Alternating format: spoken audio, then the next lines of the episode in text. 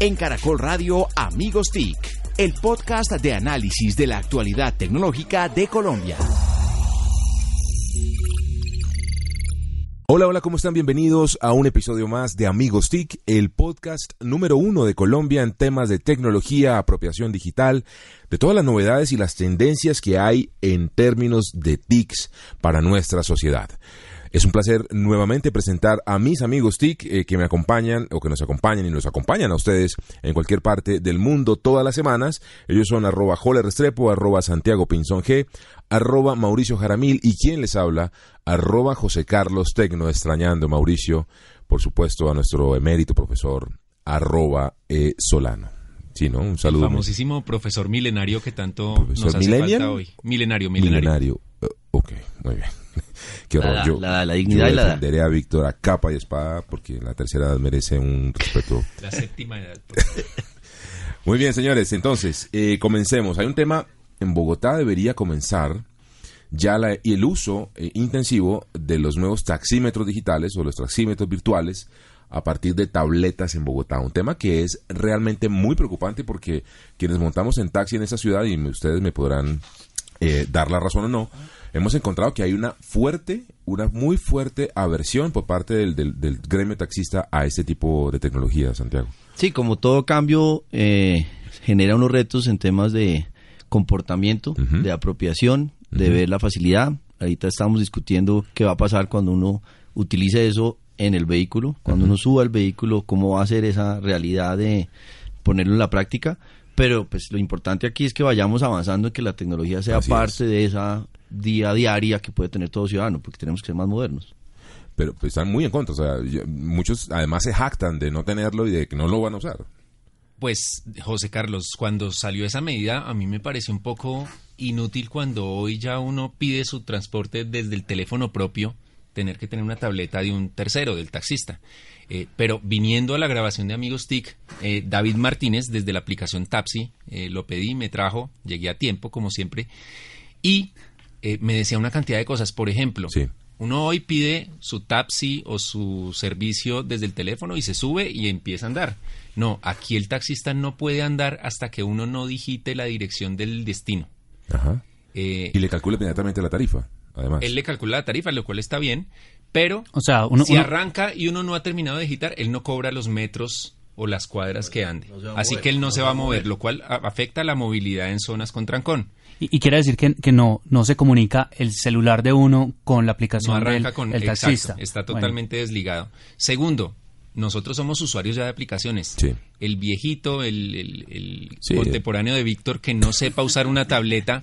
¿cuánto se va a demorar? Sí, no, le toca al taxista ayudarle y eso es tiempo de movilidad, tiempo de facturación del taxista, etcétera, etcétera. Y- y- Pero y además, además- les toca comprar la tableta de 800 mil pesos más o menos Eso nunca lo he entendido. que hay 40, me decía él, obviamente estos datos no los he verificado, que son 45 mil taxistas que están necesitando comprar la tableta y ya no están todas las tabletas disponibles. Y si no, y si no compran las tabletas, les pueden poner el comparendo de una vez. Hombre, eh, siente uno que, que, que para eso, y lo hemos dicho aquí en Amigos TIC, con Jole, con Santiago, con Mauricio todo el tiempo, para eso hay un sector, para eso hay gente que sabe, para saben. eso hay, hay eh, empresarios, hay gremios, hay académicos que pueden, amigos de la alcaldía, sentarse con ustedes a tomarse un café, a hacer un comité de análisis de ese tipo de iniciativas y poder hacerlas de mucha mejor manera. Es que se trata de hacerlo fácil con la tecnología, no volverlo complicado. Muy bien, yo creo que la iniciativa y el objetivo estuvo bien.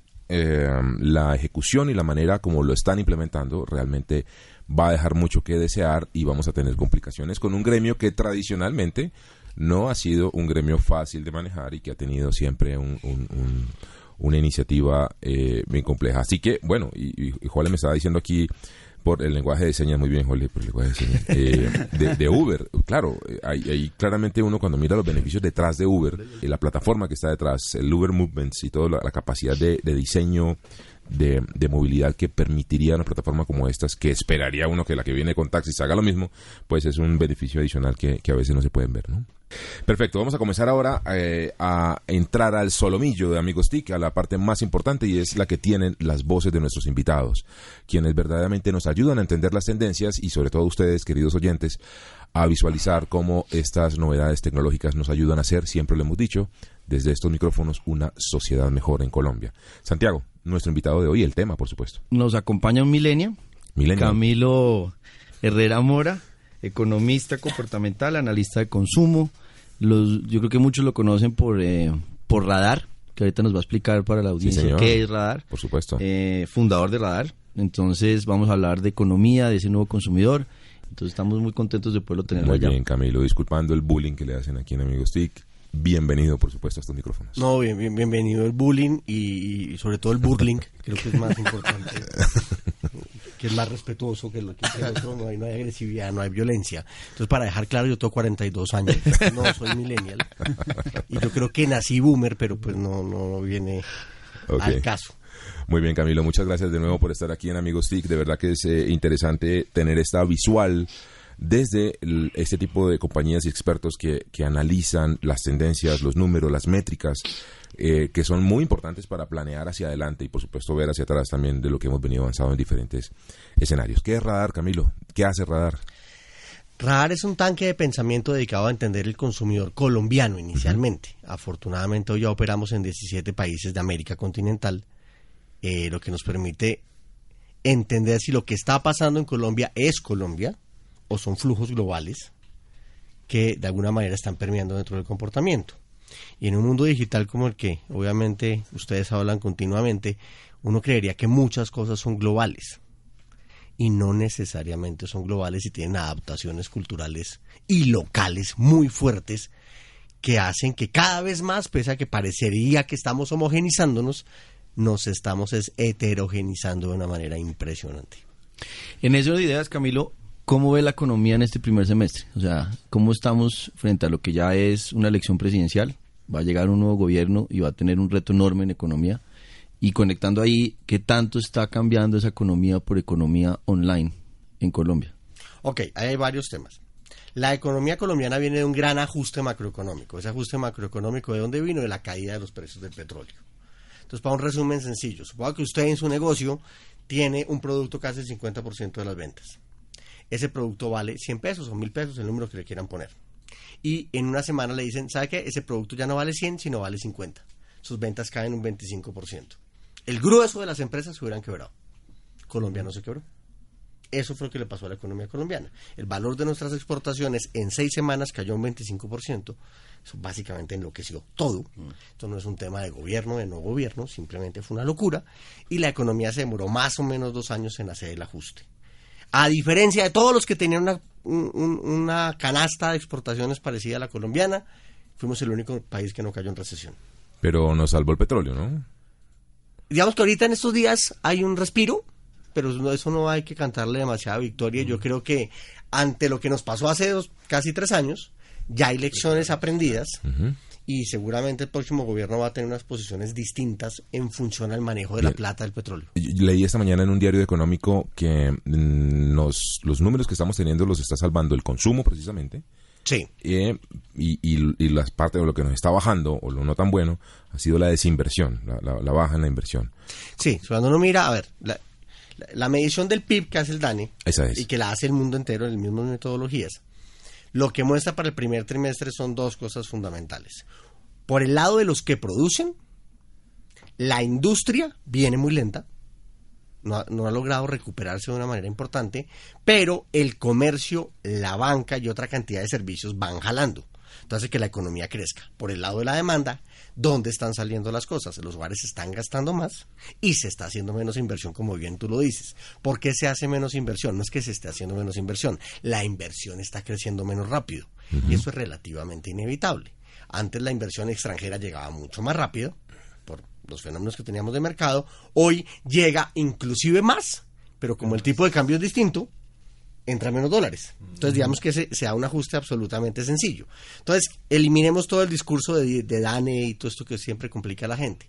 Piensen en su hogar. Usted lo que tiene es un ingreso, Usted sigue gastando, pero cuando siente que la cosa no es tan clara, deja de bajarle a ciertos gastos. ¿A cuáles? Los que signifiquen inversión o deuda.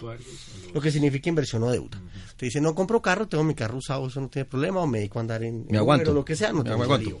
Televisor, bueno, ese aguanta para el partido, no tengo ningún problema. No, no pasan esas cosas. Entonces, cuando la gente ya empieza a eliminarse la incertidumbre, comienzan a hacer inversión. Eso comenzó a pasar en este primer trimestre de esta economía. ¿Cuándo ocurre eso con cierta fuerza y con mucha más claridad? Cuando pasan las elecciones de, de, De de Congreso. Ah, el Congreso. Claro, el, colo- el mercado tiene una cantidad de incertidumbre política. Esa incertidumbre incertidumbre política está causada por la, por la polarización del proceso de paz. Esa polarización hace que hayan varios bandos. Entonces existían dos bandos, el bando del pro proceso de paz y los que no estaban a favor de ese proceso de paz. Ojo, todos los colombianos están a favor de la paz. Eso es una De acuerdo, de inevitable. acuerdo. Es un tema del cómo. Sí. El cómo es donde está la polarización. Entonces entramos al proceso electoral donde ya hay un tema de equivocadas palabras, pero estas son las que se usan, de centro izquierda contra centro derecha. Entonces, cuando se vio que al finalmente en marzo solo la centro izquierda tiene 3 de cada 10 votos, el mercado se calmó. Y comienza a empezarle a, comienza a presionar la inversión lentamente y se disparó el gasto de los O sea, hogares. le tememos a la izquierda. Le tenemos mucho temor histórico a la palabra izquierda en Sí, Colombia. la palabra izquierda en Colombia inevitablemente No, no- conlleva no quiero guerrilla. politizar la discusión, pero pues es un tema No, más... no, más allá de política. antropológico, asociación. digamos. No, más exacto, un tema de asociación clara. Guerrilla y Venezuela. Esa es una fase posterior. Más reciente. Sí. Claro, y, si- y en este momento el candidato de izquierda en Colombia es un exguerrillero. Entonces, el, el desvincular los conceptos es, es casi imposible para la gente. Entonces, ya ahorita, el domingo vienen votaciones, ahí habrá una cantidad de situaciones y seguramente la cosa no va a tener grandes cambios. Entonces, la economía comienza a recuperarse. ¿Cómo se recupera? Se recupera despacio. Porque es Santiago. Esto es como montar bicicleta. Mm. Usted venía volado, montando bicicleta, feliz, andando a alta velocidad, se va cansando, se va cansando, pero sigue dando velocidad, se va cansando, se va cansando, ¡pum! Se tropieza con lo que sea, una piedra y se cae. Te vuelve y se monta la bicicleta, pero está golpeado, lleno de moretones, va a arrancar despacio, pero va a arrancar y va a coger velocidad. Entonces la economía lentamente va a ir cogiendo velocidad y el gran motor de esa velocidad es el consumo de hogares. Consumo de hogares, según el DANE, es cerca del 67% del total de la economía Así es. pero aportó solo el, aportó el 80% del crecimiento del PIB del primer trimestre. O sea, siendo solamente el 7, Aportó el 80. aportó casi el 8. O sea, fue el que más ganó Jaló. del terreno y jaló de manera clara. O sea, gastamos mucho los, los colombianos. No, comenzamos a volver a gastar. Comenzamos no es que gastemos mucho. Dejamos la Realmente, incertidumbre. realmente el gasto de los hogares eh, al mes es más o menos 55 billones de pesos. De un total de una economía pues mucho más grande. El año pasado gastamos 614 billones de pesos todos los hogares. Lo que más menos significa que un colombiano está gastando cerca de 900 mil pesos en promedio al mes. Ojo, los promedios son un dolor de cabeza. Claro, hay gente que no gasta, hay gente que es muy pobre y hay gente que gasta a niveles Sí. Eh, locos, absolutamente como, locos. Santiago. Como Santiago. Que Santiago, Es una cosa loca. ¿Cuál Santiago Rojas? Eh, Sí. El médico. Una, una pregu- una pregunta y una pregunta. De, de esos 10 pesos que nos gastamos los colombianos, eh, porcentualmente, ¿cuántos pesos se van para comida? ¿Cuántos pesos se, pesos se van para alimentos, pues, para ropa, para estudio? para- Más o menos. 32% en alimentos, que eso incluye en el hogar y por fuera del hogar. Vivienda se lleva más o menos el 25%. Vestuario se lleva cerca del 3%. Salud el 4%. Educación el 4%. Entretenimiento cerca del 3-5-4%. Transporte y comunicaciones cerca del 12-13%. Y gastos varios el 10%. más o menos. ¿Comunicaciones de celular, esas cosas? ¿O se- No, comunicaciones, comunicaciones que es mucho más grande. Comunicaciones es no solo telefonía, Sí. tanto fija como Celular. como celular, eh, todo el tema de servicios de televisión, que es en realidad eso está en entretenimiento, pero aquí está, aquí está el tema, por ejemplo, de couriers, Ah, está el correos. tema de, ¿Compras en línea? de, no, compras en línea, no está dentro de la canasta de hogares. Ah, ¿Por qué? Porque es un canal. Entonces yo puedo comprar alimentos en línea, puedo comprar cosas del hogar en línea, puedo comprar cosas... Ah, o sea, ok. Entiendo, entiendo. Gracias. No, no está dentro de los grupos de consumo, sino es un canal de compra. Entonces es transversal a todos los grupos. Entonces comunicaciones tiene mucho más que ver, no solo con telefonía, sino tiene que ver con eh, el tema de courier que uno cree que no es fuerte en los hogares, pero digamos que en las grandes ciudades no es tanto, pero en ciudades intermedias lo es, y más aún con todo el tema que tiene que ver con giros. ujú. Entonces, una cantidad de componentes que el gasto de los hogares es relativamente predecible porque cerca de cada 100 pesos que nos gastamos al mes, 7 son más o menos lo mismo. Pero los otros 3 son los que causan la diferencia. Entonces, usted en enero está la temporada escolar, después viene de el tema del Día de la Madre, después Sí. viene el Día del Padre, se atraviesa el Mundial. Hay una cantidad de movilidades que hacen El que Día las del Padre es el cambien. 0,5%. O sea, es que El el Día de la Madre son Los padres 50%. históricamente salimos muy golpeados, Sí. aprovecho para hacer una queja formal de público. Y no, y es que es una queja de amigos Y tenemos un problema que se nos atraviesa el Mundial, más nos va a pegar. Hace cuatro años fue durísimo. O puede ser una oportunidad para que nos regalen algo, nos, El nos den más televisor Más, de a- 80 más allá de las medias. Camilo, interrupción. Yo siempre quedo impresionado porque miren todas las cifras que da, cuan- más en las conferencias, pero señor. también en radio, obviamente. Eh, el radar no hacen una discriminación, José Carlos decía, comercio en línea, eh, de lo digital. O sea, en Amigos TIC siempre y los periodistas de tecnología siempre sufrimos porque en Estados Unidos hay cifras de todo, aquí no hay cifras de nada en lo digital. En radar no hay una división digital o no lo ha pensado para tener eh, esa ese dimensionamiento del comercio electrónico, del consumo, de hardware, de las de la compra de aplicaciones, etcétera, etcétera. ¿O Sí es lo- mucho más complejo. No, no, lo tenemos y lo medimos todos los meses, al igual que medimos las canastas. Porque ¿qué hacemos nosotros? Al medir lo que compran los hogares, Sí. lo que hacemos es tipificar la compra y cualificar la compra. Entonces, ok, usted compra un televisor, ok, supongamos que eso es TIC. Esto es un televisor. Perfecto. ¿Dónde lo compró? ¿En un mundo físico o en el mundo digital? Ok, perfecto. ¿Cómo lo pagó? Entonces, todas esas tipificaciones sí están. Entonces, cuando uno habla de de e-commerce en Colombia, tiene que entrar a dos definiciones claves. La primera, e-commerce no incluye, desde las clasificaciones mundiales, pagos bancarios. O sea, si yo pago el colegio, si yo pago salud, si yo pago educación, eso es una transferencia Una y no la consideramos como e-commerce. Una transacción Pese bancaria. Sí. a que es un pago en línea. que estoy utilizando Que el hay un mecanismo. debate si eso debe estar o no debe estar. Que- la definición mundial dice que e-commerce es es compra de bienes y servicios distinto a eso. Esa es una pelea Claro. Que es parte del ecosistema digital. Sí, Porque finalmente estoy usando diferentes mecanismos para eso. Que son digitales. Claro. Y al comienzo yo me acuerdo a su bancaria tenía esa, esa discusión, ¿no? cuando mostraban esas cifras de trans- de- de- de- del mundo digital bancario, mostraban unas cifras gigantescas, pero al final de la historia no eran compras, era el pago de la luz. Sí, pero es que eso al, al final sí funciona desde lo TIC. Esa es la manera ¿Por que qué? fuera. Claro. Redujo la presión de atención al servicio en punto de venta. O sea, ya no hay colas en los bancos como lo existían en una época. Eh, le quitó a la gente, o le dio, al ti- a la, o le dio a la gente tiempo. O sea, yo, eh, el tema de hacer una transacción digital es mucho menos tiempo que es ir a hacer la vuelta. Claro. Claro, el banco o el sistema, eh, el sistema de PSE o lo que sea me cobra a mí por la transacción, pues es una relación costo-beneficio. Perfecto, eso existe. Entonces, el debate es si eso lo metemos o no. Lo saco en este momento. Sí. No tengo las cifras exactas en la cabeza, pero más o menos el 2,3% del gasto de los hogares se hace en e-commerce. Entonces, estamos hablando de que esos son más o menos 16,4 billones de pesos el año pasado. Eso se reparte en diferentes canastas. Pero hasta hay que hacer una, una apreciación y vuelvo a la presentación que hice yo, y es, esto tiene un e-commerce a la colombiana. Ustedes lo han mencionado sin querer ahorita. Y es de ese 2,4 o 2, para no enredarnos en números, o 3, si ustedes quieran al final, todas las investigaciones tenemos márgenes de error. Muchos de ustedes en una aplicación como domicilios.com el domingo Mm. entran y piden un par de pollos a Cocorico. Sí, señor. Sí. Lo hacen sin problema. Llega el señor de Cocorico con sus dos pollos y usted paga en efectivo. ¿Hay ahí e-commerce? Parcial. Mm, Parcial. Sí, hay. Viene un problema.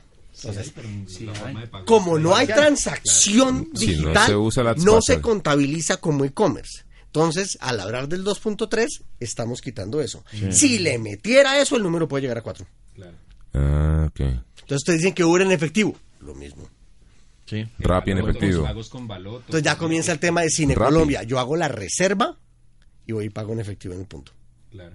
O pago con la tarjeta de Cineco, la que sea. Entonces ahí, ahí, Pero ahí, ahí- si pago con la tarjeta, sí se me vuelve. Claro, entonces ahí es donde empieza, Sí. es- empieza a tener discusión. Claro, entonces, eh, No es tan simple. claro, no es simple en la medida en que Para medirlo tampoco. Una de las cosas que es importante entender hoy en todo, y particularmente para nosotros los analistas e investigadores, es no existen definiciones estáticas. Mm. Además. Entonces, Eso hay todos que decirle a los, los políticos. todos los pro- no, los políticos tienen- yo creo que sí. Esperemos que lo tengan Ellos claro. sí saben lo que es la dinámica. Esperemos que lo tengan claro. Porque cuando uno hace metodologías de medición, pues uno inevitablemente cae en la trampa de tomar decisiones y definiciones y no deja las flexibilidades para hacer cambios. Hay que permitir que eso ocurra, eso no es fácil. Entonces, Colombia a nivel de e-commerce ha hecho una tarea muy interesante.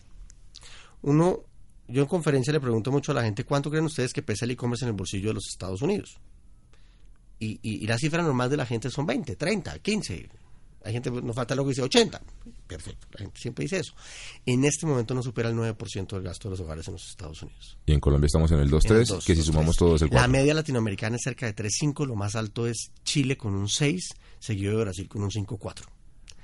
Entonces, no estamos lejos. Entonces la pregunta es, ¿por qué estamos tan abajo? ¿Mm?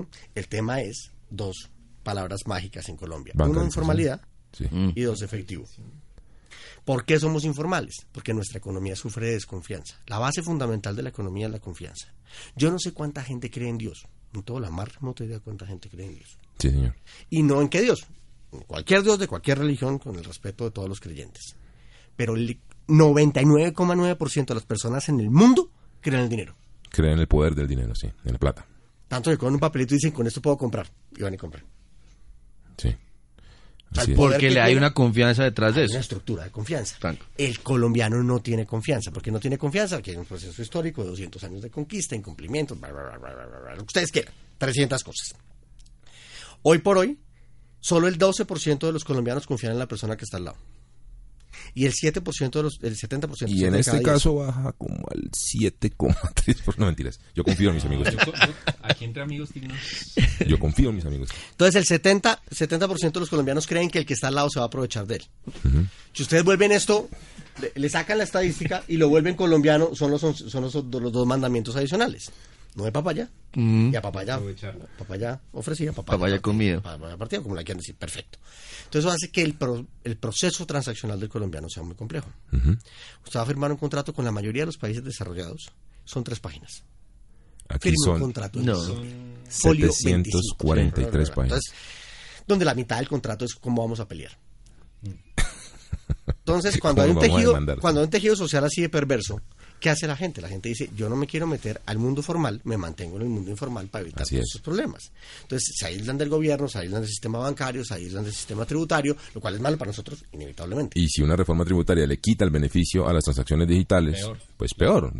Presionamos más el uso de la informalidad, presionamos más el uso del efectivo. Puede ser, igual el, el tema aún del, del mundo digital va a eso, y es, el mundo digital solo funciona en gente que está formalizada. El que está informal puede ser bancarizado, sí. Depende del nivel de bancarización. Tener una cuenta de ahorros no es estar bancarizado. O sea, digamos que son niveles distintos. Ahorita me explica eso. Eh, pero el colombiano prefiere ser informal. Entonces, ¿qué hizo el sistema de e-commerce colombiano? Ser Acomodarse. colombiano. Paguen Usted el, usa el punto, sistema. paguen el punto baloto, le recogemos Paguen el el efectivo. punto baloto, paguen en efecto y yo le recojo en en parte. Lo que usted quiera. Sí. ¿Eso es malo? No. No, no es malo. Es un proceso de hibridación propio que hicieron los comercios para decir Colombia es Colombia. El problema es cuando usted va y explica esto al mundo. Entonces, un buen ejemplo para, y, y qué pena con la audiencia ser tan coloquial, eh, Radar trabaja hace mucho tiempo con Wharton en medición de métricas de marketing en toda, de métricas de marketing en toda América Latina y el reto más grande que he tenido yo, obviamente uno no es bilingüe, yo no nací bilingüe, yo aprendí inglés después. Y, Ustedes saben qué es defender en inglés ante los directivos y investigadores de una, de una escuela de negocios como Wharton, que es una de las principales del mundo, que es una miscelánea. This is a grocery. Um, wait, a minute. Sí, ¿Mm? explicando. Es un mercado distinto. Entonces, una de las cosas que tenemos que entender los colombianos y nos cuesta es Claro. no miremos tanto las definiciones de afuera. Entendamos las de afuera como un referente y eso es válido, pero no miremos solo la de afuera, sino adaptémosla a la colombiana. Y ahí el tema de regulación y todo se va a mover mucho más fácil. Entonces, los hogares están en ese ajuste dependiendo del nivel de ingresos y nivel de cosas en las que estén. Entonces dice, no, es que el que no está bancarizado son los de ingresos bajos. Eso es cierto, pero el que más usa efectivo son los ingresos altos. Pero ven, explícame por qué una persona que tiene una cuenta bancaria no está bancarizada. Porque el hecho de tener una cuenta bancaria no significa que yo funcione bancarizado. ¿Qué es estar bancarizado? No solo tener el servicio de banca, sino usar la banca. Entonces, de 100 pesos, 100 pesos que nos gastamos los hogares colombianos, más o menos, no tengo los números claros en la cabeza en este momento, 3% lo hacemos con tarjeta de débito, más o menos el 11% con tarjeta de crédito y más o menos el 88% en efectivo. De ese 88%, más o menos la mitad, con el 40%, es plata que se retira de los cajeros automáticos. O sea, la gente recibe su salario Saca la plata. vía banco, mayormente los pensionados de los que hablábamos anteriormente. Como Víctor. Eh, no, Víctor no, perdón. No sé si Víctor se ha pensionado, No, pero digamos que Se pelean entre Mauricio y Víctor. Ya se le oxidó el carnet de pensionado. Esa parte no la sé. Entonces, eh, se retira en efectivo porque la gente prefiere tener el efectivo para manejar las cosas. Porque hay una cantidad de imaginarios, unos falsos y unos ciertos. Y es lo que está en el banco cuesta más. El 4 por Hay mil. cosas que sí, hay cosas que no. Válido. Tener efectivo me da control de precio. Si yo compro en el éxito, no. Si compro en Codabas, sí. El regateo. Claro. Entonces, mientras estén los dos sistemas al mismo tiempo, el mundo lo que es es híbrido. Sí, es una Colombia. particularidad de país. y qué cosas que uno... No en el país, en América Latina. Esto en Perú es mucho más complejo. Honduras, Guatemala, Salvador Bolivia. es mucho más complejo. Paraguay. Donde las remesas Es lo que lo que mueve. vienen de Estados Unidos pueden ser el 40% Y le de, la sus economía. ingresos de exportación. Entonces, eh, aquí hay cosas que hay que mirar con... Y ahí en esa lógica, pincitas. perdón, en esa en ese eh, análisis eso es- cambia eh, también porque hay una clase media que está gastando más porque es más urbana o en esa lógica todavía hay mucha oportunidad en que utilicen más el comercio electrónico, pero es un tema de desconocimiento y de confianza sobre el comercio electrónico. No, yo creo que la confianza sobre el comercio electrónico ya es clara. La gente sabe que puede haber fraude. Pero digamos que hay una frase muy, muy aluantana, así es, yo prefiero hacer mis, mis pagos financieros porque si me roban no me matan. ¿Sí? En la calle si saco plata, me matan. Mm. ¿Mm? Digamos que yo sé que suena grotesco lo que estoy diciendo, pero la gente tiene esa mentalidad, ya la tiene clara. Es que hacer transacciones en línea es peligroso. Llevamos 30 años en estas en Colombia, la gente tiene claridad de hacer las transacciones en línea, hacen los pagos, tienen auto- la gente ya tiene ese nivel de educación, ese no es el tema. En mi opinión. No hacemos más e-commerce porque en Colombia no hay plataformas de e-commerce. Aquí no hay un marketplace, aquí no hay un sitio donde uno pueda realmente hacer el tema de transacciones. La entrada de Amazon va a entrar a transformar de manera profunda la ecuación de mercado. Que no hay una plataforma donde Te digo comprar. algo, Camilo. Yo, a mí me, me impresiona ver el, la apropiación tan fuerte que están teniendo las plataformas asiáticas de e-commerce en Colombia. Es un tema de Eh, precio. AliExpress. Ali, AliExpress y hay otra. Sh- Sha- no, Hay una que es Wish. Wish, esa. Me Es impresiona. increíble. La can- yo tengo, te puedo decir que lo descubrí en una reunión de amigos, eh, que las esposas estaban mostrando ese producto. Y dice, ¿esto qué es? Me dijo, no, esto es Wish y, y este producto hay que pagar solo el envío. Y era, no sé, un juego de té. Yo, a ver, ¿los van a robar? Pues uno dándoselas del digital, el berraco, el amigo TIC. Y me pongo a mirar, me dijo, no, este es té que te estás tomando, me lo mandaron solo con el costo de envío. Yo empiezo a mirar y es una locura. Una locura el nivel de, de precios que tienen y demás. Y están creciendo muy rápidamente. Sí, de hecho, en eso hemos visto unos fenómenos comportamentales muy simpáticos. Que la gente entra a estas plataformas y compra productos por 5 o 6 dólares, sin costo de envío, y le dicen, eso llega. Dos meses. Eso llega, eso llega, eso llega. Entonces la gente puede comprar en Instagram, que es uno de los grandes canales que está moviendo eso, eh, sobre todo en el tema de moda y accesorios de decoración, Así tema es. de mujeres. En eso no solo son plataformas, hay una cantidad de cosas detrás de eso. Y la gente compra, y cuando es una compra de de 10 dólares, pues son 30 mil pesos, el número que sea en ese momento, pues te compra. Y se le olvidó que lo compró. Pues allá a los tres meses le llega ahí, ¿yo para qué compré esto? Sí, típico. Entonces tenemos un problema de, de- de- de- de- de la latencia de la compra, de la tentación de la compra versus el, como el producto se demora. Así es, pero, pero es un poco reforzando lo que tú dices, es eh, nos falta un e-commerce potente, eh, Nos falta una, un una cultura nos de falta e-commerce un e-commerce potente en colo- esta región. potente en Colombia. Pero también un tema de logística, distribución, de capacidad, de que si usted hace clic, yo tenga ese delivery realmente oportuno. Porque si usted dice, se va a demorar 15, 20 días o el trámite, Pero ahí le pues tengo una noticia. Amazon anunció en estos días que eh, a los usuarios que van a, van a identificar a los cuentas y los usuarios que más devoluciones hacen. La cultura de la devolución en Estados Unidos es muy potente, ¿no? Sí. Puede comprar y mañana No, no. Sin problema. Es muy común. Incluso allá ya estaban abusando de eso. Exactamente. Y Amazon anunció que va a cancelar las cuentas sin avisar de esos usuarios que identifiquen como lo más que más Sí, devuelven. porque uno puede devolver una prenda porque le quedó mal, perfecto, pero si siempre devuelve. Pues. No, pero me refiero al tiempo que se demora que usted compró a que se lo lleven. Porque una Ah. cosa es que no me guste y otra cosa es que se demore mucho No, a en llegar al bien, hermano. Yo El- compro en Rappi, compro en domicilios, Ah, no, compro en en, Rappi el sí, éxito, pero compro otro tipo de cosas. Falabella, compro, me va muy bien. Pero mire, mire el caso, Sí, sí, sí. mire el caso de Una vez nomás Rappi. tuve un problema con Home Center y mm, el, el- el proceso de, ¿sabes? De, de atención, disculpa, de atención fue maravilloso, además. El, el tema de estas plataformas de domicilios, como ustedes las quieran llamar, de intermediación de transacción, es que inevitablemente a alguien les va a caer. Porque están generando una masa de empleos informales brutal. Sí, señor.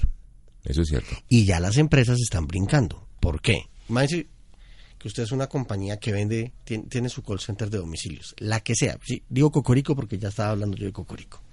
Usted tiene un call center que le hace el 20% de sus ventas. Usted hace call center que tiene 20 personas contratadas o las que sea. Usted le tiene una cuota de ventas. Si usted terceriza eso a la plataforma, a la plataforma usted no le pone cuota de ventas. Es lo que a bien tenga llegar. Lo que llegue. Puede que sea más, puede que sea menos. Y con unos costos distintos, perfecto. Obviamente los modelos de negocio son diferentes. Eso es claro. No puedo controlar la meta. Y como Cocorico, no puedo controlar ante el gobierno que el domiciliario que está llegando cumple con seguridad social. Eso va a ser un dolor de cabeza en cualquier momento. Bien, eh, dentro de tu visión eh, eh, de lo que hace Radar, eh, ¿qué nos puedes contar de tendencias en términos de consumo de tecnología en Colombia? ¿En qué está gastando la gente? ¿En qué ve usted, ven ustedes, no sé, que están ingresando nuevos gastos o nuevos productos que no an- antes no estaban hace, no sé, tres, cinco años en la canasta familiar? ¿Cómo, cómo lo ven ustedes desde Radar? A ver, eh, primero lo obvio. Sí. Hay obviamente un, un mayor gasto en el- todo lo que sea máquinas celulares Ujú. o, o smartphone o lo que quiera al nivel ni- dispositivos que ya estamos hablando de que cerca de la mitad de, los, de, de- de la gente hoy puede tener dispositivos con esa potencia. De allá, para allá, de allá que tengan el servicio de internet es otra cosa, pero ya, ya está la máquina, fase 1. fase 2, obvio, Netflix. Es una cosa que se metió a la canasta de hogares y transformó el juego, que es pequeño y muerte un poquito del, del, del bolsillo, cierto, pero se metió. Y, no hay nadie, y, y Spotify, y otra cantidad de cosas se han ido metiendo que son gastos pequeños, pero Suman, sumando. pero suman. Es- eh, eh, eso digamos que es absolutamente claro. Entonces, ¿qué estamos viendo nosotros de transformación en, un mediano plazo? Porque en el largo plazo pues, puede pasar cualquier cosa dentro de la lógica. Y es cada vez más el pago por servicios es el que rige el gasto de los hogares. ¿Qué hacemos los consumidores en este momento? Estamos dispuestos a pagar por no hacer las cosas. Entonces, a usted antes en su casa le cortaban el pelo, usted paga un servicio de peluquería. ¿sí? Usted antes eh, hacía el almuerzo en la casa, hoy paga un restaurante. Entonces, muchas de las cosas, la gente ya se acostumbró a pasar a servicios. El mundo digital lo que es es una oferta mayormente de servicios. Entonces, la gente está dispuesta a pagar en servicios. Primer servicio que tienen que pagar estos hogares, obviamente, es el tema de la conexión de datos de estos aparatos. Ese es un brinco que va a venir en un momento dado dentro del bolsillo de los hogares con muchísima más fuerza. Y de ahí se van a desprender una cantidad de cosas que van a permitir que los hogares ganen tiempo libre para lo que quieran y no tengan que hacer los procesos de transacción. Entonces ahí sí tenemos una, digamos que un punto de inflexión en el comportamiento de los hogares en el mediano plazo, donde estamos viendo transformaciones impresionantes en gasto que aún no las veo tecnológicas y si esto alguien lo está escuchando, aprovecho lo que estoy diciendo, en mi opinión tiene lógica, es la gente que esto lo sabemos todos, está dedicado a gastar en perros y gatos. Y ahí el mundo digital Mascotas. no ha hecho nada.